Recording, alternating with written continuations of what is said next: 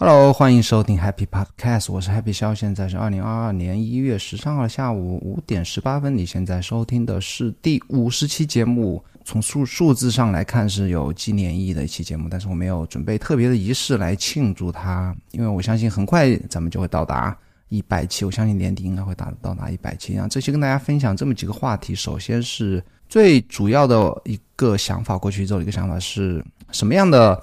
呃，如何写作或者如何表达才能吸引读者的注意，才让你的一本书或者一篇文章、一一条推文、一个博客吸引读者的注意，让读者注意到你、留意到你、记住你啊，然后喜欢消费你的内容。那什么样的特质能够做做到这样呢？第二个话题是今天买了一个，又买了一个那个笔记软件 T O T 啊 t o 我以及跟大家分享一下我为什么要用这样一个软件吧。这跟我的 iPhone 上的工作流也有关系。啊，回答两个读者的来信，分别是我我是怎么坚持持续创作的，和第二个问题是我为什么不用国内的平台，比如说微微信公众号和微博。那我也跟大家分享一下我的原因啊。后半部分是 BTS，跟大家分享一下过去一周我自己身上发现发生了一些什么事情吧。那首先是回到主要的一个话题，什么样的如何吸引读者的注意？我之所以想分享这个话题呢，是因为前两天我是读完了那本《百万富翁快车道》，是在那个 Audible 上听的。那英文名字叫《The Millionaire Fast Lane》啊。这本书我听的还算速度快，一个礼拜多一点的时间。然后我听的就很入迷，就他讲的内容啊，就。其实我有时候听有声书呢，我我必须坦白啊，包括听播客，我不是百分之百全神贯注在听，因为我一旦听这些内容的时候，我是处于一种非坐立的姿态，要么是站着在公交车上通行，要么通勤，要么是在楼下散步走路。那这个时候我站立和走路的时候呢，我的思绪一般是发散的比较快，比较 会会会离开我在听的东西比较远的。那这本书要要让我特别有个特别感受，就是它和我之前在听的 Gary V 的那本 Twelve and Half 那本书呢，是有一个同样的特点，就是我会注意力就离不开他在讲的内容啊，然后时不时的就被他就是吸引回来，然后他讲的话也会令我有所思考，然后讲的整篇整本书呢，就让我听得很连贯，很被他吸引吧。那这本书我跟大家先报告一下，它是讲的什么内容呢？它其实这本书的作者只是一个，相比于现在的动不动就 billionaire 级别的那些大亨啊、VC 大佬啊或者创业大佬来讲呢，他其实只是一个可以算是微不足微不足道的一个，也是一个互联网创作啊，不是互联网的一个创业者吧。他甚至也不是，他是这是一本那个跟理财和财富有相关的，他也不是科班出身的一些什么投资大亨啊，或者说呃玩股票的高手啊，什么对冲基金的老板都不是啊，他就是一个普普通通的一个创业者，然后年可能年纪很轻的二十多岁时候就赚了钱，然后他写这本书应该四十多岁吧，就分享自己关于投资理财以及应该是对于财富的看法吧。你可以想象成为他是那个穷爸爸富爸爸的一个一个兄弟 类似的一个形式的一个，不是讲具体教你怎么投资或者说怎么炒股票，啊怎么怎么怎么赚钱，不是具体操作的，而是关于你的思维模式的这样一个一本书。它之所以好听啊，最后我分析啊，它其实就像我刚刚讲，像 Gary V 的那个 Twelve and a Half，像这本这些书呢。他们都能够在各自的领域做到畅销书的排行榜，然后在唱，特别是那个《Millionaire Fast Lane》这本书啊，是畅销了很多年，而且被很多很多人推推荐。这本书我看过的律师在布洛格啊或者播客啊，就应该不下五个人推荐这本书，而且是非常知名的人推荐书。那这样的一个一些非科班的作者，然后。没有背景的作者，或也没有专业的，不是大学教授，也没有学过经济学的这些作者，为什么能够写出人们喜欢读的？而且你他那些销售数字摆在那边是一方面，然后等你真正来读来听的时候，你会发现真的会被他吸引。那到底是为什么呢？后来我分析啊，这个也和我最近在思考的一个问题相关。就我观察，其实我虽然没有 follow 很多。国内朋友，但是有人去来发了我，我总会去电到他的时间去线去看一下他些发那些什么推文，这个人是大概一个什么样子的人。我我不是每个人都点啊，但是有时候会会去点一下。那就是我们可以观察到啊，就是很多人在他都想表达，然后他也有观点表达，但是呢，他就一方面是能力啊，一方面他他的意愿，他就不能很好的把他自己的观点表达出来。那我跟你讲一下这个《百万富翁快车道》里面这本书的主要说话的一个模式和形式是什么？它主要是告诉你百万富翁的思维方式是什么，所谓的快车道。那平凡人、穷人的思维方式是什么样子？所谓的人行道 （sidewalk），然后他就不断的说你在 sidewalk 上会做什么样的事情，比方说存钱，比方说买指数基金，或者他们说什么 four one k，我不知道是什么养老基金吧？就你会这样做，然后你别人告诉你就是慢慢变富，二十年后什么复利就会达到几百万。但是呢，我呃百万富翁会怎么样做呢？他们会。啊，不是成为雇员，而是成为雇主；不是成为时间奴隶，而是掌握时间等等吧。他就通过一个举例说，你会怎么样做，或普通人会怎么样做，或者说平凡人的在人行横道上会做什么样的做。然后我经历了什么，我会怎么样做？然后百万富翁会怎么样做？然后你应该怎么样做？为什么那些人是在骗你？你为什么不成功？然后其他人为什么会成功？你应该怎么做？你应该怎么想？你你懂我的意思吧？就整本书都是这样，就是非常明确的表达自己的观点。我觉得这个包含两个部分吧，但不止这本书，像 Gary V 的他们这些畅销书作者吧。我想说的话就是如何吸引读者注意。首先，你要非常明确的表达你自己的观点，而且要大量的充斥着你，你是什么样子的，你经历了什么，然后我我经历了什么，我感受了什么，然后又回到你。你应该怎么做？你为什么不成功？为什么失败？或者你为什么不高兴？为什么效率低？为什么不能集中注意力？为什么没有钱？你应该怎么做？这是一方面，就是非常明确的表达自己观。第二个就是要观点。说到观点呢，我还想讲一下，就是像《百万富翁快车道》它里面这里面，你说他的观点都为什么能够在？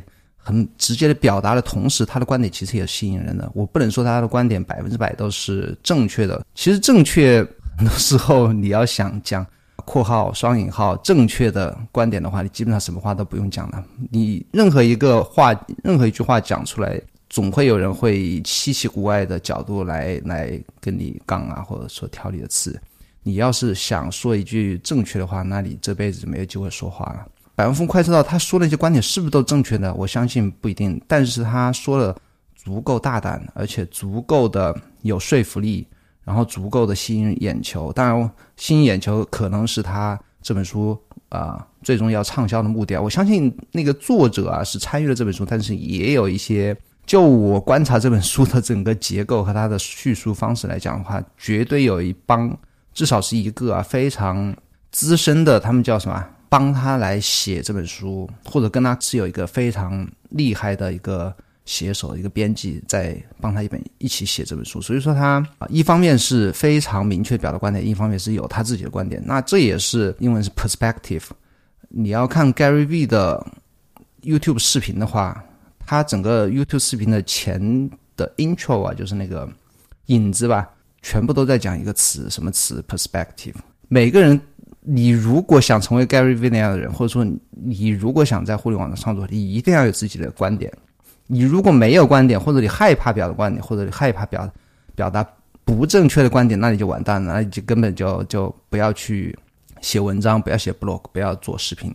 做了也是，就是我啊，我说这样的话，可能也是我的观点啊，也也代表我自己的观点，很比较偏激吧。你做你你如果没有自己啊。非常勇敢的表达自己的想法，不管是对的错的。我就像我刚才讲的，你永远不可能有百分之百正确的观点。你如果不敢直接的表达你自己观点呢，你你的内容至少是不会特别吸引人的，这是我可以百分之百保证的。那我接着往下讲，我写了我在那个 Kinopia 里面写了很多的卡片啊。我刚才讲的就扯远了，我看一下我后面卡片写了什么。哦，他说我说那个你你。啊，应该直接说话。你有什么问题就说啊，就我还是讲的刚才那本书啊。你有什么问题，我有什么问题，我经历了什么，我怎么解决的？你应该怎么办？那就是这本畅销书它为什么吸引我的地方，并不是因为它揭露了，但是当然他的书的那些观点也很好啊，但是就是就像我刚才讲的，它是形式结合内容，非常好，非常少的人像这样写作啊，像这样写作的人基本上都成了畅销书的作家，就比方说。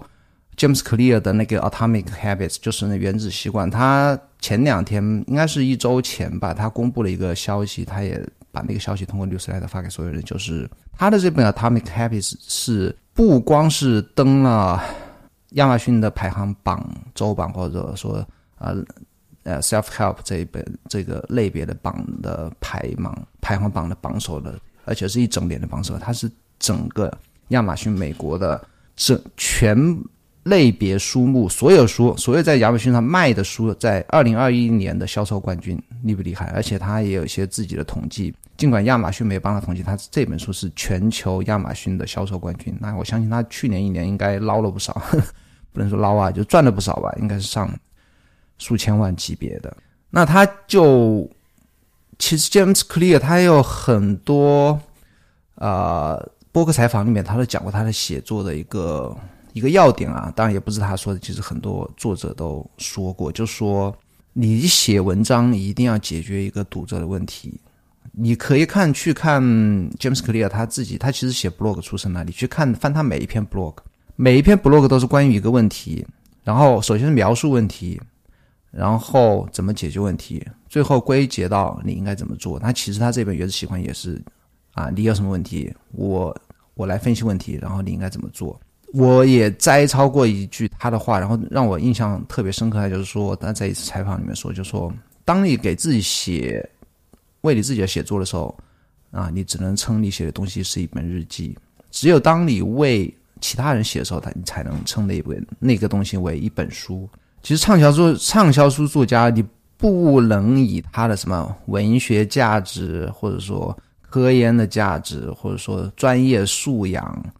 或者说那本书的啊双引号真实性啊真理性有科学性，我就是就是，反正你就是不畅销。你如果畅销的话，你必然要有自己的观点，而且你要非常好的表达那观点。那所谓的观点就是描述问题、解决问题，别人该怎么做，或者说，我我我当然我说的是那个非可呃非虚构类的啊，就是特别是像 productivity 这一类的书。那像 James Clear 还有。其他两个非常畅销也非常高产的作家像谁呢？Ryan Holiday 我经常提到的，还有 Mark Manson，这三个人呢，他们的风格，你其实把他们的 blog，他们都经常写 blog，也写流彩，你把他们都全部搬出来看，你来看他每一篇 blog，你看他每一条推文，每一每一个播客采访，或者说每一本书，是不是符合我刚才说的，有自己非常独特的观点？像 Ryan Holiday 叫 Stoic。那个 Mark Manson 就是什么？呃，Don't give a fuck 什么？Other people think 就是这种啊，非常强烈，甚至用脏话用 fuck。那个 Mark Manson 用他的几乎每一本书里面都有 fuck 这个词，非常直接的表达自己非常强烈的观点。那这个我们其实其实我们我我不觉得我说了还要其他人这么说过啊。你如果要写推文，要写六十来，要写 blog，真的是要。要有自己的观点，你不要害怕。你如果害怕，你就你就不要写了，不要害怕别人指责或者说别人抬杠啊。你不要害怕，你害怕你就不要写了。你要有自己的观点，然后你非常直接的写出来。什么样直接呢？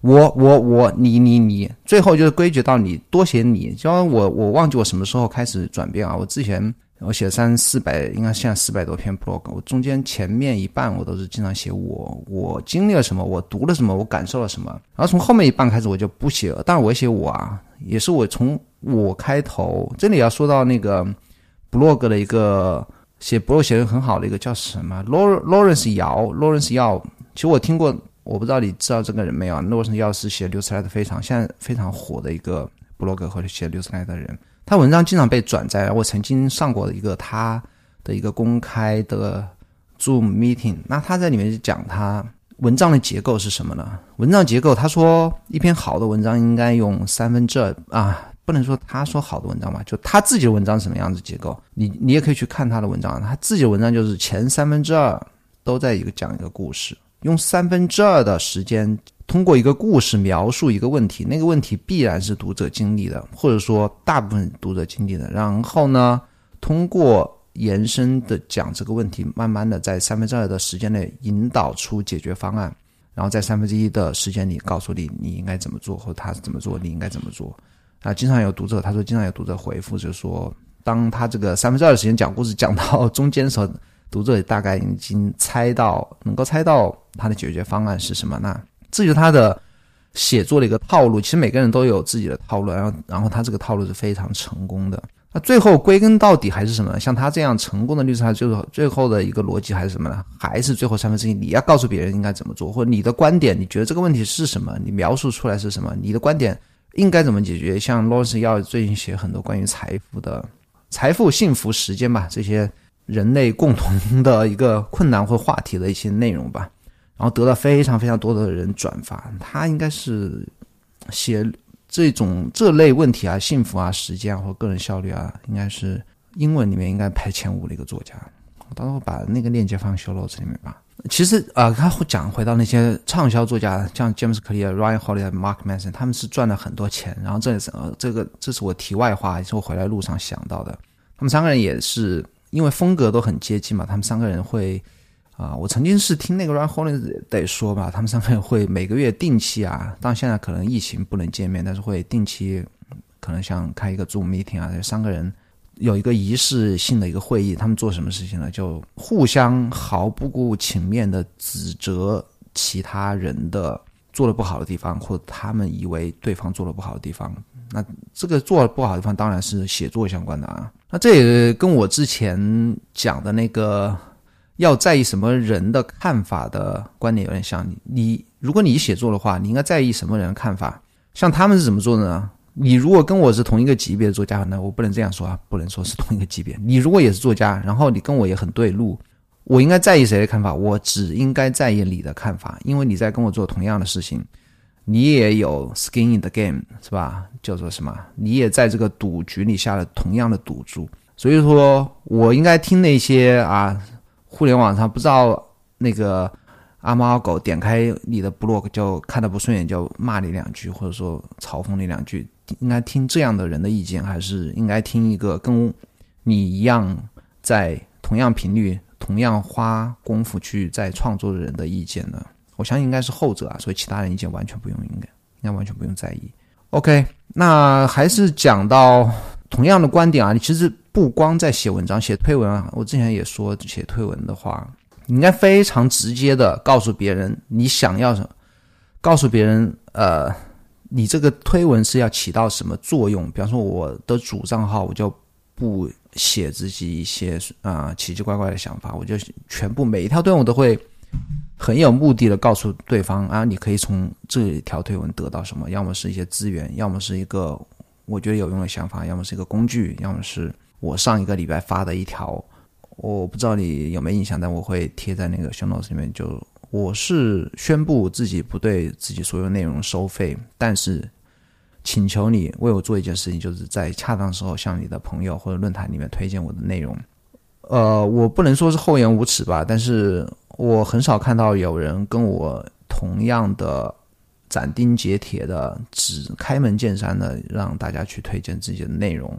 然后这条也得到了很多人的共鸣啊！其实我这条对别人来讲没有任何的价值，就像我刚才讲的那个标准一样，它是不符合我主账号发的内容的标准，因为它给别人没有带去价值。但是这一条推文得到了很多人共鸣，那到现在应该两百多个点赞，非常多人转发。而且这条推文之后，的确啊，因为我观察我自己 newsletter 后台数据，呃，最近几天的那个订阅人数增长的很快，而且一不断的有人反馈。给我就说在其他地方听到有人推荐我的啊律师 letter 或者 blog，那说明什么？大家为什么会这么认同这样一条推文呢？因为大家看到了一个人的果敢，一个人的啊是吧？开门见山，或者说直言不讳，或者说啊勇敢的去介绍自己、推荐自己，或者说自荐吧。这种勇气其实当你表现出来的时候，它是它会是一种，在我看来会是一种。对别人也是有一种帮助啊，就是一种引领，是一种鼓励，是一种以身试法，不能说以身试法是贬义词，是一种榜样的力量吧。就不兜圈子啊，其实不兜圈子也是，也是一方面是提升你自己的效率啊，也一方面提升别人效率。经常我们经常工作中开会啊，你可以看到，明明可以一句话直截了当问别人是怎么做的、怎么想的，非要拐弯抹角的做很多铺垫，然后问题抛出来也是非常隐晦的抛出来。其实我们大家工作中讲话也不应该这样啊，也应该直言不讳一些。好，那这就是我的关于今天想分享的最主要的一个话题。后来啊，后面聊一下那个 Tot，Tot 是我今天其实我在。用其他软件啊，用一个叫 App Raven 的一个软件是，呃，侦查它的价格很久了。然后今天是没有看到那个软件提醒，然后今天在那个 Price Tag 这个 Telegram 群里面看到别人发的降价提醒，我就买了。这个 App 平时是一百二十八，那今天是六十八。它是一个什么样的 App 呢？这个 App 名字叫做 TOT 啊，什么样的 App？它就是一个我称它为简化版的一个备忘录的一个 App 啊。为什么要买它呢？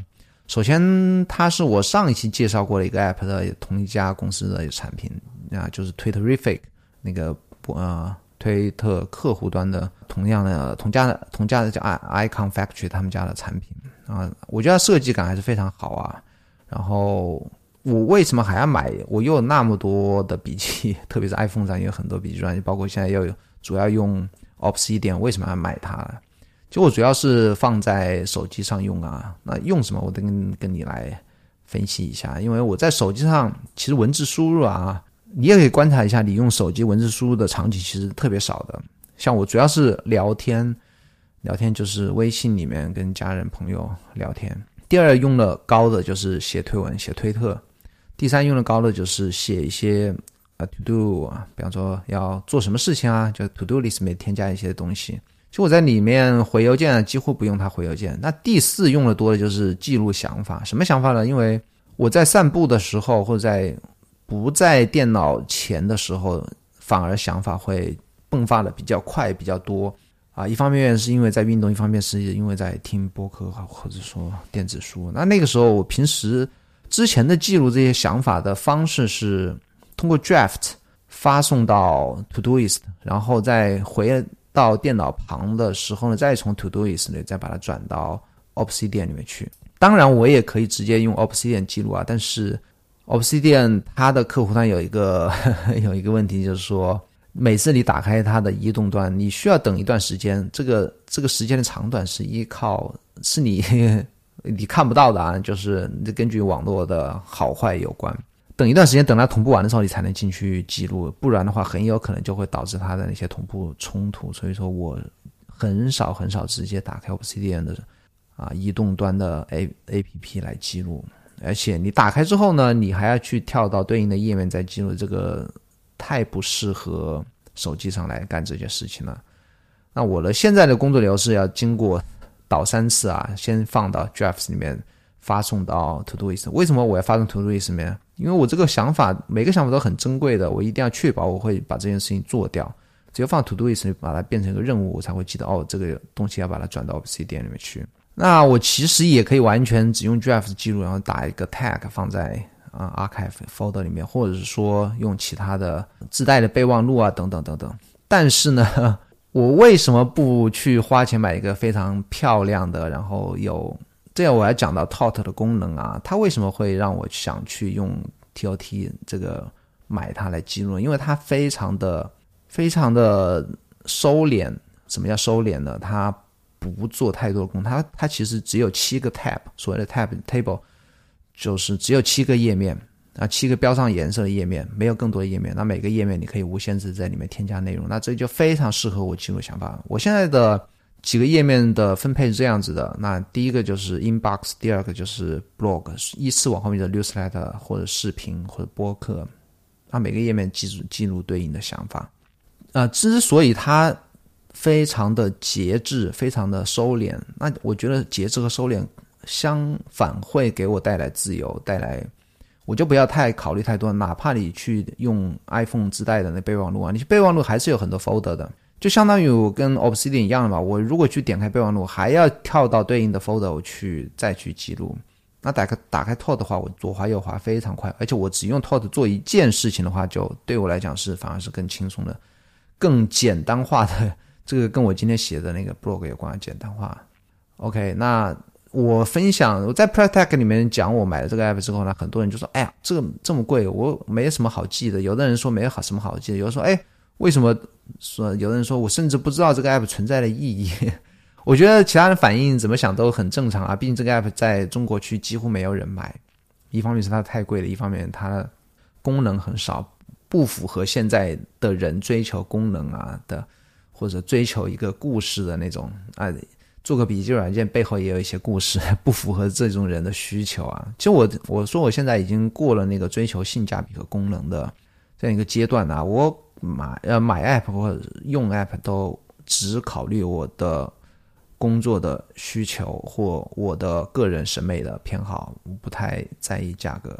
不是完全不在意啊，如果完全不在意，早就一百二十八原价买了。但我觉得，哎，能够有折扣的话，何尝？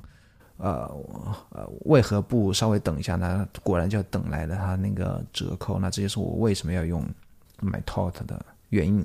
回答最近给我写信的人还是络绎不绝啊，有的时候一天两三封，有时候当然有一天今天也没有啊，但是我基本上都回复啊。然后这个读者来信，其实我没有这个读者来信呢，我是有一点敷衍的回去了，因为他的两个问题，我是很想展开来讲。如果我认真的回复的话，我会打太多字啊。然后最近两天这一周来工作都特别忙啊，工作特别忙，没有时间去好好的写一下。那我就在播客里借这个机会讲一下。他问的两个问题是：第一个，为什么我能坚持去写啊？blog 呢？坚持去写啊，newsletter 做这些事情。其实我还是跟之前讲过的原因是一样的。那跟上期博客里面讲的，这个还是关于我坚持做什么事情啊，这个还是内因的改变啊，是恰好我人生迎来了一个迎来一个节点，那需要我去需要我去改变自己，至少是从态度上啊，从一个逆来顺受的一个中年人变得积极向上一些。那这个我觉得还是内因的改变，并不是因为我看了什么书、读了什么文章，或者说机缘巧合什么都不是的，我觉得还是内因的改变。那第二个问题是为什么不用？微博和公众号去传播信息，而是用推特和 newsletter。那关于微博，其实我之前曾经经营过微博账号啊。我之前做一个男装论坛，我非常快的时间，半年时间，我就把一个微博账号做到当时十五 k 还是二十 k 的 follow，很快啊。去微博的话，我相信如果我去微博的话，是非常有可能性，那个粉丝群体是现在的至少是五倍，是应该我想我相信应该是可以啊。但是为什么不去呢？就我一开始就。离开微博是因为微博一方面是认识熟人、同学、同事太多了，我不太喜欢发朋友圈，也不太想让别人周围认识我人知道我自己的私生活啊，所以我就离开微博了，就到推特。那慢慢推特时间久了之后呢，我就。就就自然而然的习惯就留下来，然后在这边也耕耘了这么久，就自然而然的也不带不太打算回去了。曾经有一段时间也考虑回去了，但是微博的限制啊，包括它整个体验还是非常差，相对于推特的开放性来讲还是非常差的。然后呢，我觉得啊，我觉得推特总有一天是中国是可以访问的。那那个时候呢，我们这些来的早的人，耕耘的早早的人，应该会可以占有先机。还有一个原因是我比较喜欢 Jack Dorsey 啊。我 Jack Dosey 首先他喜欢比特币，对不对？那比特币应该是最知名的一个拥护者。然后 Jack Dosey 他关于进食方面的一个一个习惯也是对我影响很大。而且我我我比较喜欢他这个人，包括他做慈善啊等等吧，比较喜欢他这个人。我觉得有这样一个，他虽然已经退休了啊，他不不插手推特，有这样一个人在背后做，至少是一个有他的那个公司还有他的意识。在吧，因为毕竟他是创立者，那这样的公司会，我觉得比微博更让我喜欢一些。那不用公众号的原因非常简单呐，公众号限制太多了，然后公众号还是自己的朋友圈、熟人圈，我不希望被自己朋友、熟人、同事给打扰。然后它还是一个第三方平台，这里说到第三方平台，这就是为什么不去啊，像知乎啊，还有什么？那个叫什么？像国内一些平台，就程序员经常去的叫什么？两个字的我忘记了，就是类似过知乎这种吧，还有公众号这种。为什么不去这种平台的，而要耕耘 newsletter？这个我其实也讲过很多次啊。你在平台上的粉丝只是你租借的粉丝，只有你 newsletter 和 blog 的粉丝或者你播客的粉丝才是你真正的粉丝。而且平台很容易的就可以把你赶走，叫什么叫现在叫一个什么 cancel 主义是吧？cancel cancellation。那 newsletter 是别人没办法 cancel 的。我现在每个礼拜都 download 一次我所要留下来的一个一个订阅列表啊。你这个平台不让我用了，我很容易的就可以在另外一个平台上传我的 newsletter，或者我挨个跟大家发邮件都没关系。就是我自己的，我自己粉丝只有自己的 newsletter 和自己的 blog 是属于自己的，其他的都不属于自己啊。最后原因是因为国内平台的寿命啊，其实我不太看好这个，我就不展开讲了。我觉得他们都不会比，至少不会比推特长寿，我不相信他们会比推特长寿。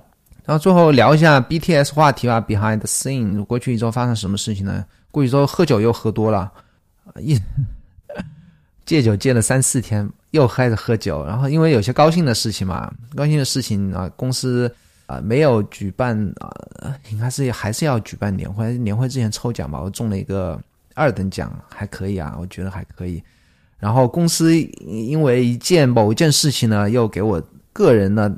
奖励了一笔，哎呦，我不知道在这边说好不好，反正我就有奖励吧，然后就特别高兴，然后就喝酒啊，喝酒导致晚睡，晚睡导致晚起，晚起导致晚回家，晚回家就导致没有练琴，所以整个一周再加上工作上突然又发生很多令我焦头烂额的事情，比方说我昨天晚上八点钟还在开康扣，这是过去一段时间很少经历的一些工作上的挑战，所以我就觉得啊，就是。如果有些突然的一些天上掉馅饼的事情到你身上，那你在其他地方，我还是特别有一点迷信的。你在其他地方总归会是要是吧？人品守恒定律吧，你总在其他地方会 会变得让你苦恼一些。啊真的就是在我拿到奖金的第二天、第三天就开始工作，突然后很多难搞的事情突然出来了。然后过去一周还有一个变化，就是我上刚才讲的那条推文，那条推文发完之后呢，是给我带来了。一天的时间带来三百三百个新增的 follow，然后绿色 e 的增长到现在也是增了两百，非常快啊，非常快的增长。但，这种自我推荐的东西不能老发，老发别人也觉得没意思啊。但是那条推文真的是，我觉得是有一个大家可以去借鉴啊，可以去借鉴。当你勇敢的去做一件事情的时候，哪怕是不认识的陌生人，他也会给你鼓励你。